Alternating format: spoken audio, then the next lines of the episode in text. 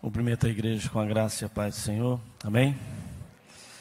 Meus irmãos, viva a compaixão, né? Amém? Viva a compaixão. Esse é o nosso tema de missões é, mundiais. E eu queria que projetasse, por gentileza, Gálatas 2,20.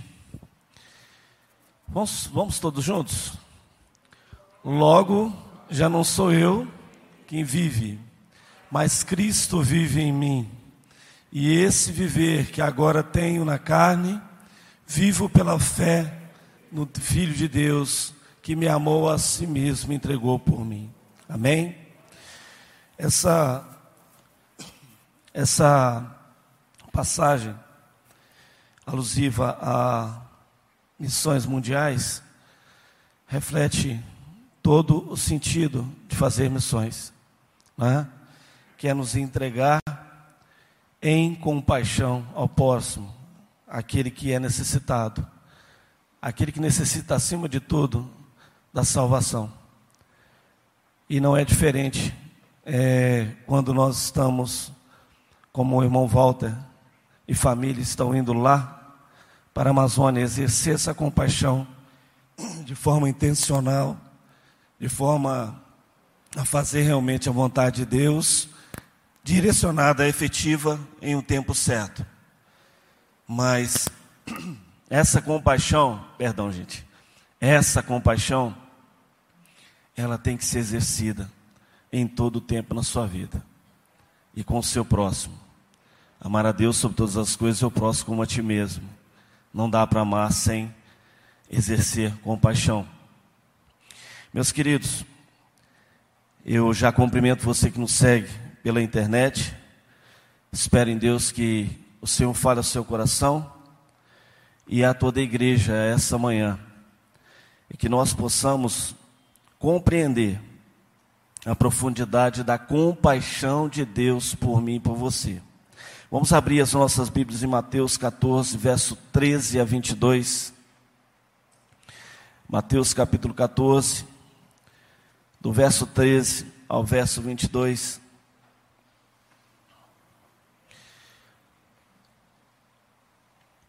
Jesus, ouvindo isso, retirou-se dali num barco para um lugar deserto, à parte, sabendo as, as multidões, vieram da cidade seguindo-o por terra. Desembarcando, viu Jesus uma grande multidão, compadeceu-se dela e curou os enfermos. Ao cair da tarde, vieram os discípulos a Jesus e lhe disseram: O lugar é deserto, vai adiantada a hora. Despede, pois, as multidões, para que, indo pelas aldeias, comprem para si o que comer. Jesus, porém, lhes disse: Não precisa retirar-se, dá-lhes vós mesmos de comer. Mas eles responderam: Não temos aqui senão cinco pães e dois peixes. Não temos, porém, cinco pães e dois peixes. Então ele disse: Trazemos. E tendo mandado que a multidão se assentasse sobre a relva, tomando os cinco pães e os dois peixes, erguendo os olhos aos céus, abençoou. Depois, sendo partido os pães, deu aos discípulos e estes às multidões. Todos comeram e se fartaram, e, e dos pedaços que sobejaram, recolheram ainda doze cestos cheios. No verso 21, e os que comeram foram cerca de cinco mil homens, além de mulheres e crianças. Logo a seguir, compeliu Jesus os discípulos a embarcar e passar adiante dele para o outro lado, enquanto ele despedia as multidões. Amém? Eu quero orar mais uma vez. Senhor Deus, usa minha vida, Senhor. Usa toda a minha instrumentalidade, Senhor Deus tudo que sou cativo ao Senhor, que não seja mais nada, Senhor Deus, de mim mesmo, mas sim do teu Santo Espírito expresso à tua igreja, em nome de Jesus. Meus irmãos, o contexto aqui é um contexto muito, até então, triste para Jesus. João Batista é morto por ordem, morto né, por ordem de Herodes, e Jesus certamente se vê abalado por essa morte do tão querido servo de Deus. Neste contexto de tristeza pela morte do amigo, após um cansativo dia de proclamação, Jesus realiza um único milagre narrado nos quatro evangelhos. Se encontra em todos eles.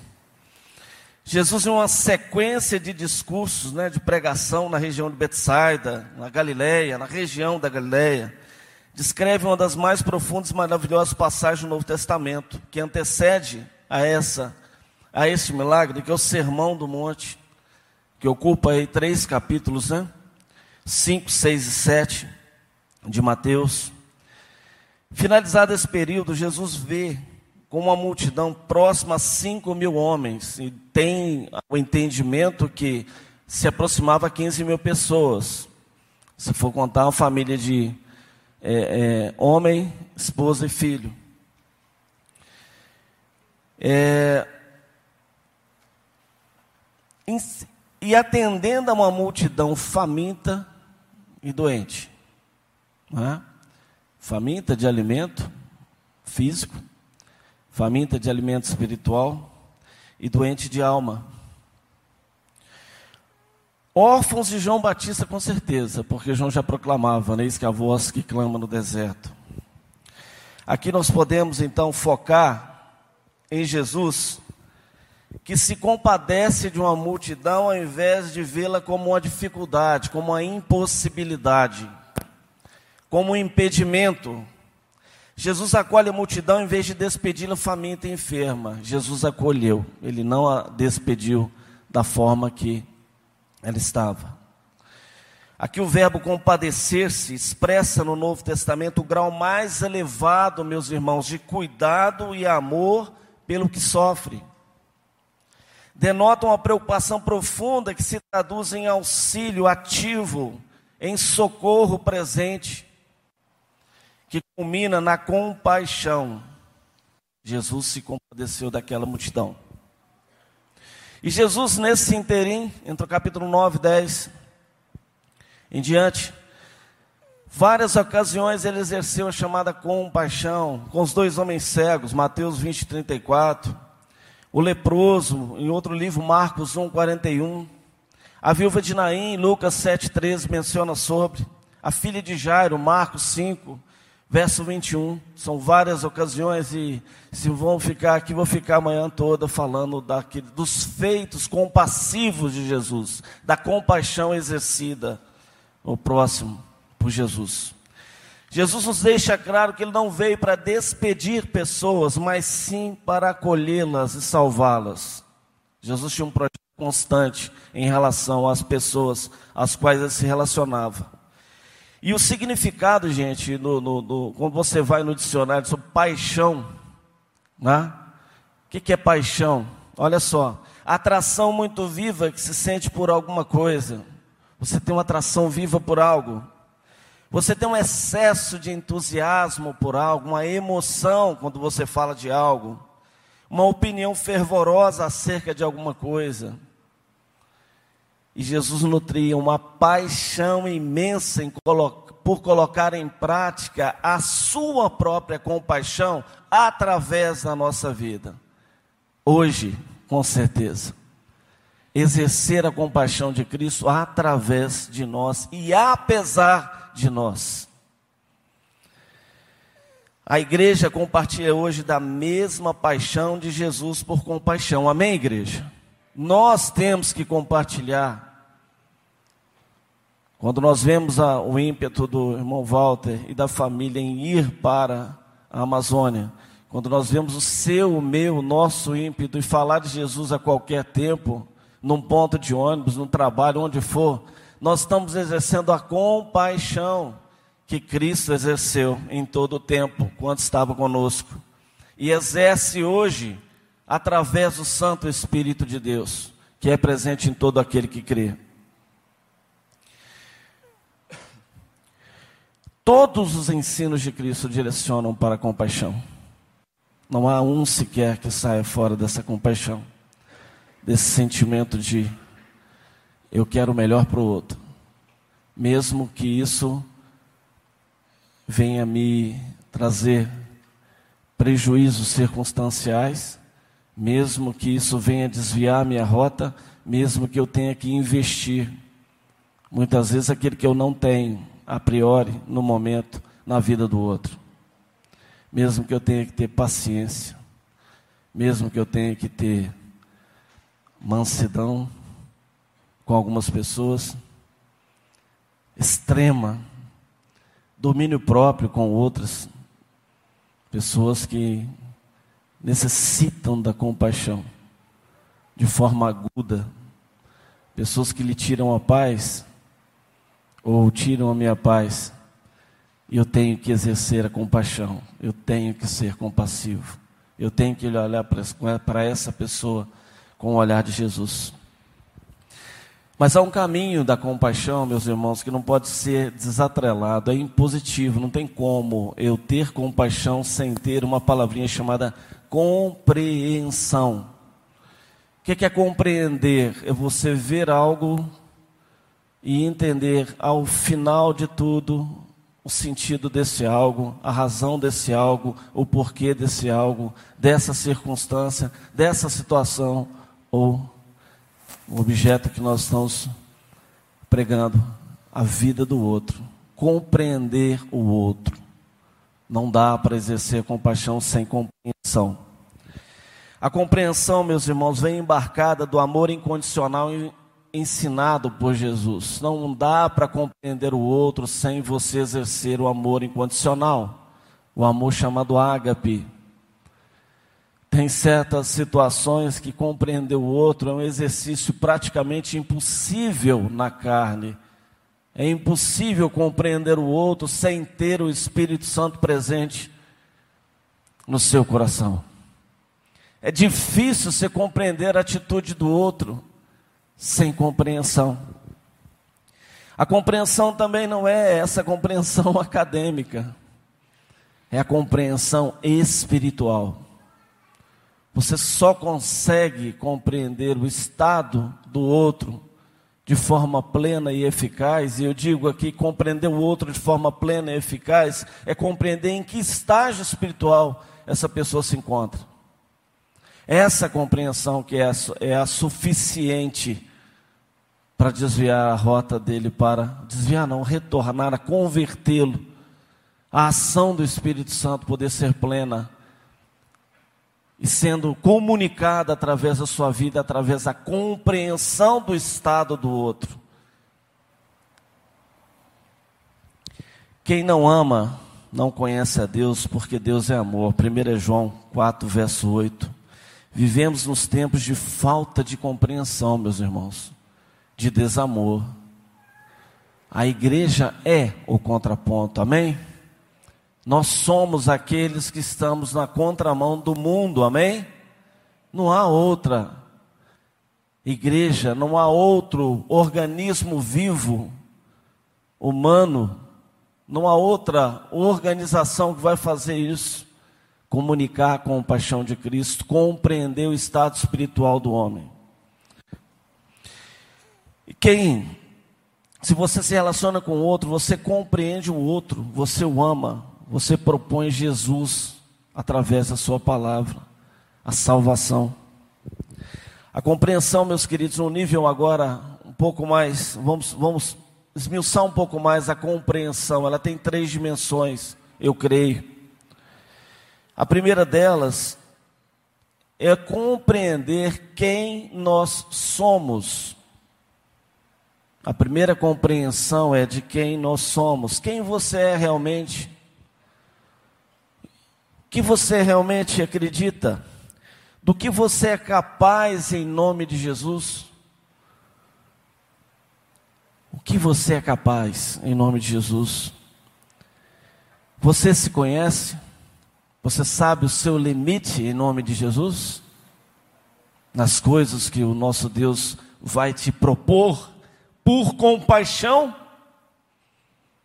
Você já parou para pensar sobre isso? Aonde Deus vai te levar pela compaixão dele? O que lhe aflige hoje impossibilita de crescer em compaixão, tá, gente? Nós temos muito medo e receio daquilo que nos aflige, tá? Das nossas limitações, que definem muitas vezes a amplitude das ações que nós temos. Muitas vezes você, por medo de exercer a, compaixão de forma plena, você não consegue a ter a amplitude necessária. Você não consegue abrir realmente as portas de tudo aquilo que é compassivo da parte de Deus para o outro, porque você mesmo não o tem. Você não se apropriou da compaixão de Deus, que no momento em que você se converteu, no momento em que você diz: Senhor, eu te aceito em nome de Jesus, eu aceito o Senhor a morar no meu coração, até o teu Santo Espírito em mim, você foi inundado de uma compaixão, a compaixão direta da parte do Senhor. Uma pessoa com dificuldade, meus irmãos, a maior dificuldade hoje dessa compreensão de quem nós somos é a nossa dificuldade em perdoar, exercer a compaixão que foi exercida conosco, aquela que Jesus nos trabalhou, aquela que Jesus comunicou a você, pois agora nenhuma condenação há para os que estão em Cristo Jesus palavra nos assegura que o perdão de Deus, ele é efetivo e é sem arrependimento, apesar de quem nós somos. Compaixão. Somos chamados a romper as nossas limitações e fazer obras maiores que o nosso mestre fez. Obras mais dilatadas, obra mais, obras mais maravilhosas num aspecto. Jesus teve um tempo de três anos sobre a terra. Você está há quantos anos fazendo a obra do Senhor? Essa é uma reflexão pessoal. Você possui virtudes que existem de forma velada, escondida. E são virtudes que, quando aflorarem, vão impactar a vida do, do outro. Nós só entendemos que nós temos a, a chave da compaixão, que é a ação do Espírito Santo, quando nós exercemos essa compaixão. Quando nós, como eu digo, compreendemos quem nós somos no reino de Deus, quem você é, quem eu sou. Paulo, quando questiona, Senhor, eu tenho um espinho e isso me impede muitas vezes de muitas coisas. Em 2 Coríntios capítulo 12, verso 9, fala assim: Mas ele me disse: Minha graça é suficiente para você, pois o meu poder se aperfeiçoa na sua fraqueza. Naquilo que você é difícil, naquilo que você ainda não se compreende, a graça do Senhor é suficiente. A graça do Senhor te basta, me basta quem você realmente é no reino de Deus, essa, esse questionamento você tem que fazer a você. Fazer um inventário de quem realmente você é. Você vai descobrir que em muitas coisas você está bem próximo da compaixão de Deus, da aplicabilidade dela, mas por outro lado, em outras áreas, você vai descobrir que você está muito distante. Isso é comigo, é com você, com qualquer um de nós que se propõe ao desafio de se autoavaliar na presença de um Deus que é santo. Nós temos, irmãos, um segundo entendimento sobre compreensão, compreender. É compreender. Primeiro você se compreende quem você é. Depois você vai compreender o outro.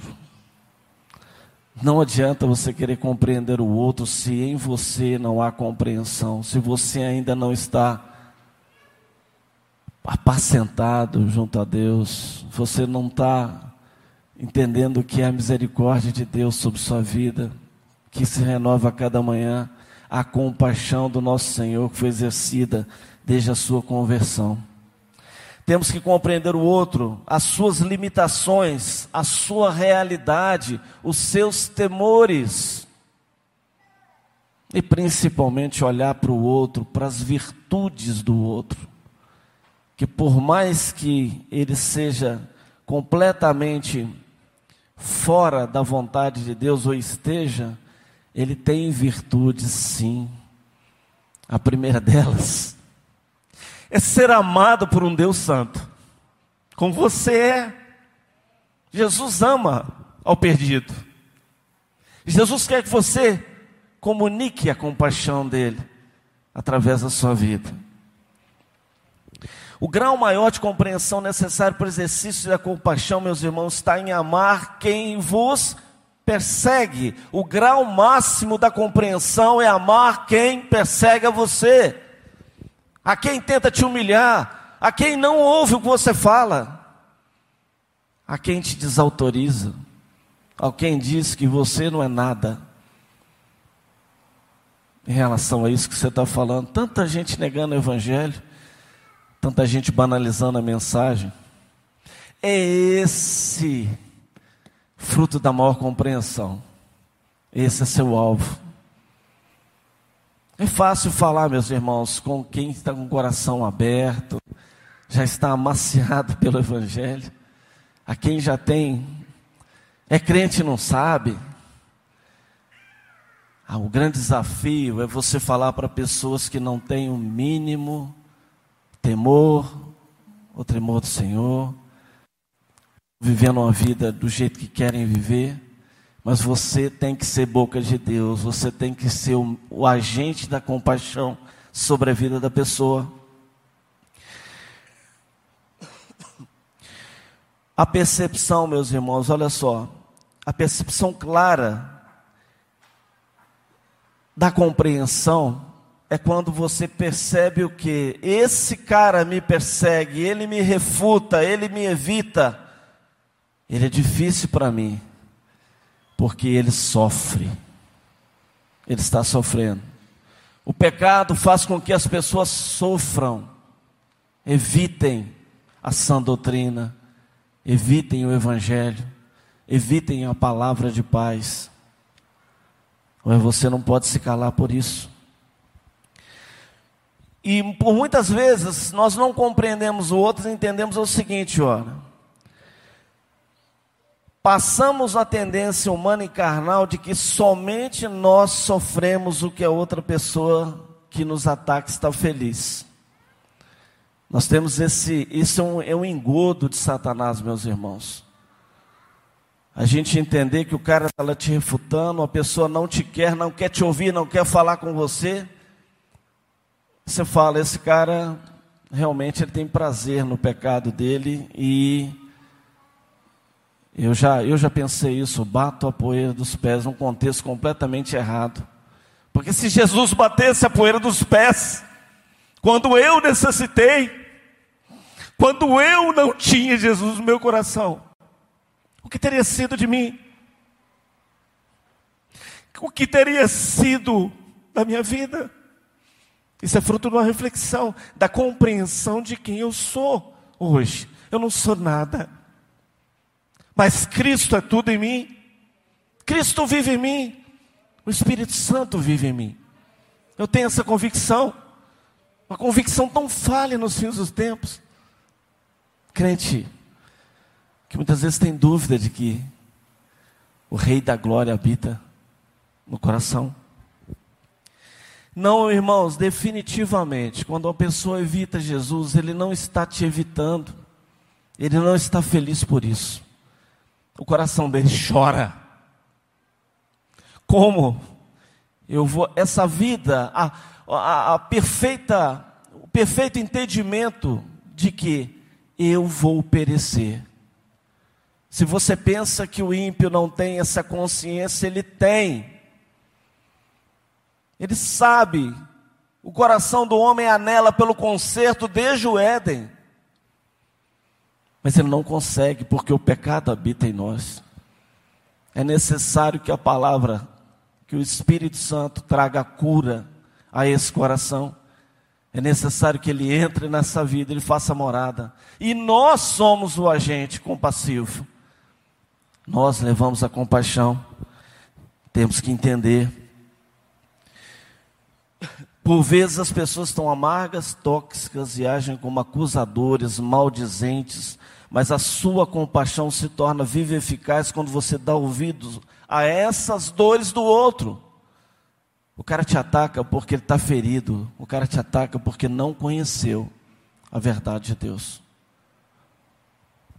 Somos agentes da compaixão de Deus sobre os homens, somos produtores de salvação no poder do Espírito Santo, meus irmãos.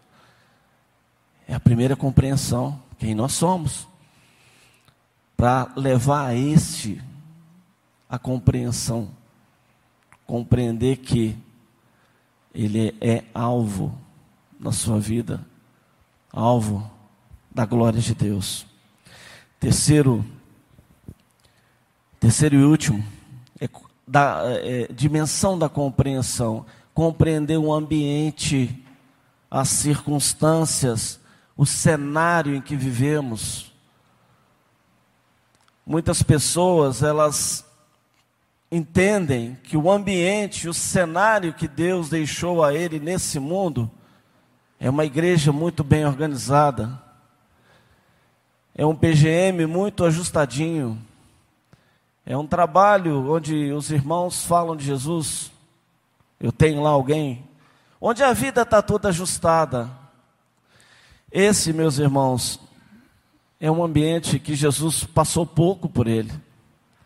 Jesus estava no meio de ladrões, salteadores, cobradores de impostos, defraudadores. Jesus foi nos endemoniados. E nós? Percebeu o ambiente, meu querido. A percepção do ambiente. Vivemos em um tempo onde o amor se esfria a cada dia. Está se esfriando o amor.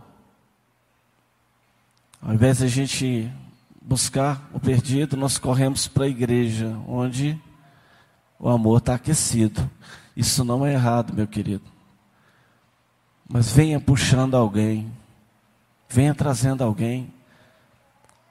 Nós, por vezes, nosso, nós convencionamos o nosso ambiente, a nossa caixinha, e ninguém mais pode entrar naquele ambiente. Ninguém mais entra no nosso quadradinho. Mateus 24, 12. Por se multiplicar a iniquidade, o amor de muitos se esfriará. Também temos a compreensão de que o mundo jaz do maligno, meu irmão. 1 João 15, 19. Sabemos que somos de Deus e que o mundo inteiro jaz do maligno. São informações já conhecidas. E nós Deus criou para nós uma congregação de santos, um ajuntamento de pessoas que falam e sentem e recebem o, o alimento espiritual do mesmo Deus. Mas é necessário que nós busquemos de outros ambientes, sem acepção de quem quer que seja e essa compreensão, gente, do ambiente, ela é fundamental para que nós tenhamos uma relação de empatia, de colocar-nos no lugar do outro. Vou dar um exemplo de tudo que eu estou falando aqui. Nós temos o nosso ato de amor. Quer fazer a doação de uma cesta? Peça lá.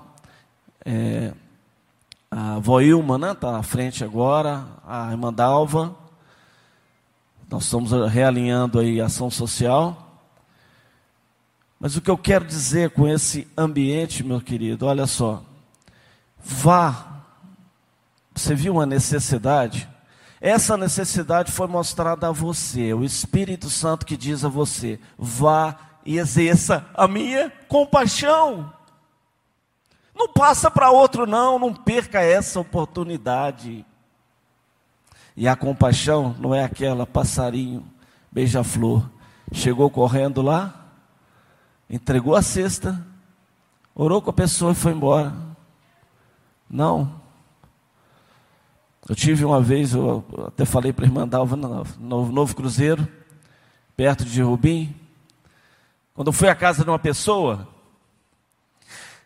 não deixaram a gente entrar nessa casa. Nós conversamos, falamos de Jesus e tudo mais. E eu olhava de fora, não tinha nada. Eu dei um toque no, do, do grupo, corre lá e pega as duas cestas básicas. A situação aqui é complexa. E nós conversamos, conversamos, conversamos, falamos de Jesus um bom tempo. Eu, pastor Valder, hoje, tem Cava Grande, né? na época seminarista. Ficamos conversando um tempão com essa, essa família. Pai, mãe, três filhos. No final chegou a sexta, fomos entregar a sexta. Chega lá dentro, a casa toda se resumia em três locais com papelão, porque eles estavam vendendo o que tinha na casa para poder comer. E tinha um fogãozinho com, feito de tijolinho dentro da casa. Mas você sabe o que, que eles nos falaram? O mais importante não foi a cesta básica, foi o fato de nós pararmos lá comunicarmos a compaixão de Deus, relacionarmos, dar atenção, dizer que Jesus o ama, apesar de tudo que ele está passando. Foi isso que falaram, essa visita nossa, suas aqui, nos trouxe comida. Mas eu gostei muito porque o Senhor conversou conosco.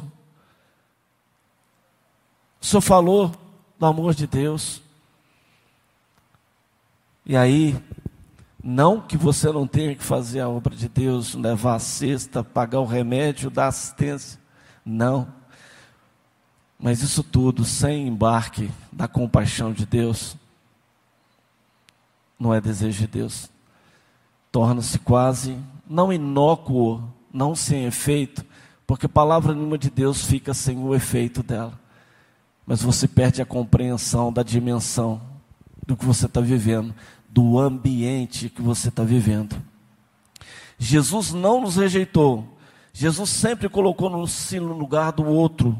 Jesus nos ensinou a sermos misericordiosos, compassivos e agentes do seu amor incondicional. Como você vê as circunstâncias que Deus permite que você atravesse? Como é que você está enxergando isso hoje? De que maneira? De que maneira você está traduzindo aí todas as oportunidades que Deus tem te dado de proclamar o Evangelho? Eu quero partir para finalizar, meus, meus queridos. Eu quero concluir aqui com uma analogia simples, dizendo sobre esse ambiente em que vivemos. Eu entendo que nós vivemos no reino de Deus, que já é e que virá a ser. Já é, não na plenitude dele. O que nós vemos hoje é parte ínfima do que vai ser na glória do Senhor.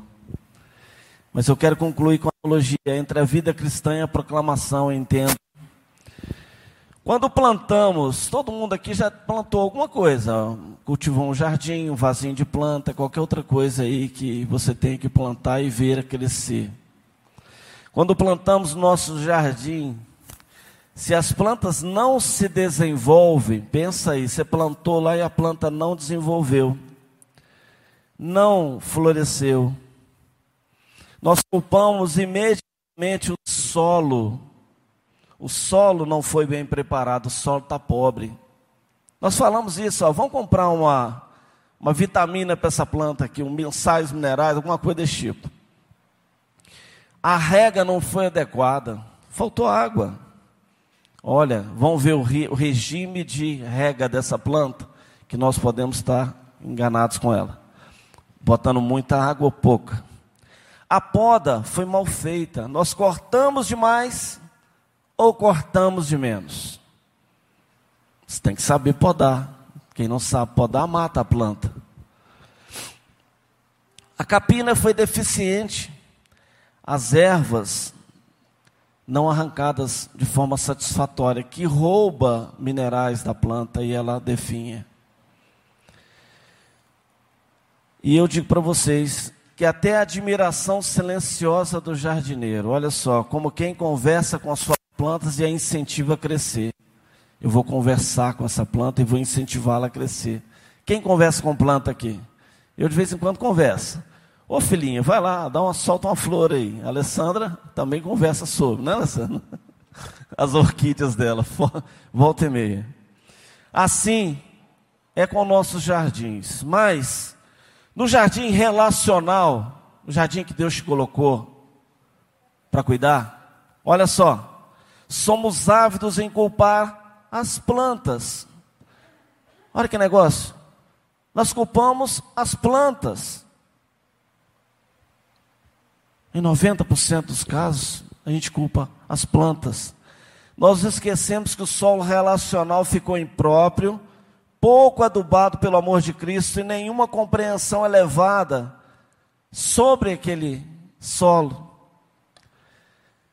Com a falta de compaixão, a qual nós somos agentes dela. O solo está pobre nós, porque nós não exercemos a compaixão adequada. A rega periódica ficou insuficiente, faltou água da vida nas suas relações, faltou a palavra de Deus posta em prática. A poda que garante o crescimento robusto em conhecimento, olha só, multiplicando compaixão, os frutos espirituais, não ocorreu. Galhos relacionais impróprios, falta de perdão, atrasa o crescimento. E os galhos velhos relacionais, o passado, atrapalha o crescimento da planta. Insistem em continuar impedindo de crescer a compaixão sobre a vida do outro. O não cuidado da capina constante, que é o mal aos olhos de Deus. Olha só, quem sempre aparece quando a água da vida é regada, porque a chuva vem para os bons e os maus, o sol, o sol também. Assim também a chuva vem sobre as plantas boas, vem sobre as plantas alimentares, mas vem também sobre as ervas. Então nós temos que ter o cuidado de capinar. Causa o sofrimento de ervas daninhas da dor, raízes profundas de amargura e brota no canteiro relacional, se instala e enfraquece a vida espiritual de qualquer um de nós ou daqueles que nós temos que atingir. E por fim, o relacionamento incentivador e ministrador da palavra, que por ser escasso, o crescimento não ocorre. Você não conversa com a sua plantinha. Relação. O evangelho do século 21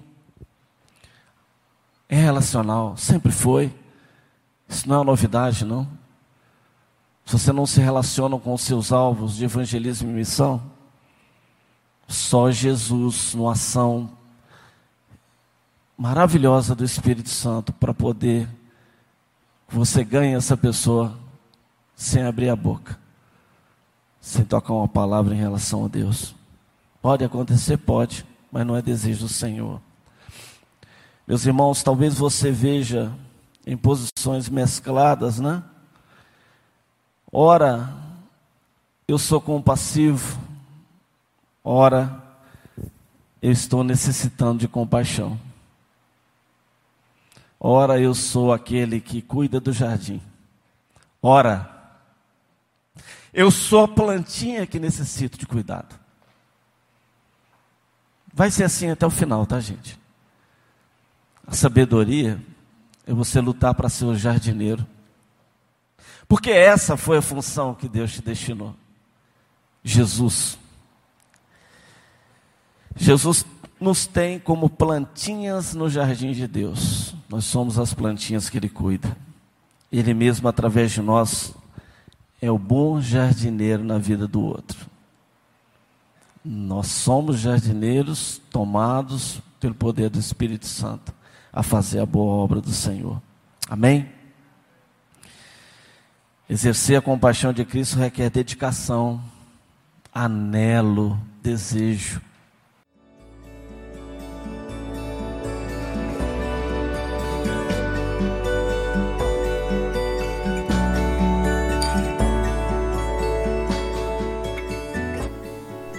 A Igreja Batista do Bom Retiro tem plena convicção de que a palavra de Deus é poder para salvar e transformar vidas.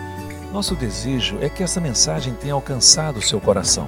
Para saber mais sobre quem somos e em quem acreditamos, acesse ibbrpatinga.com.br.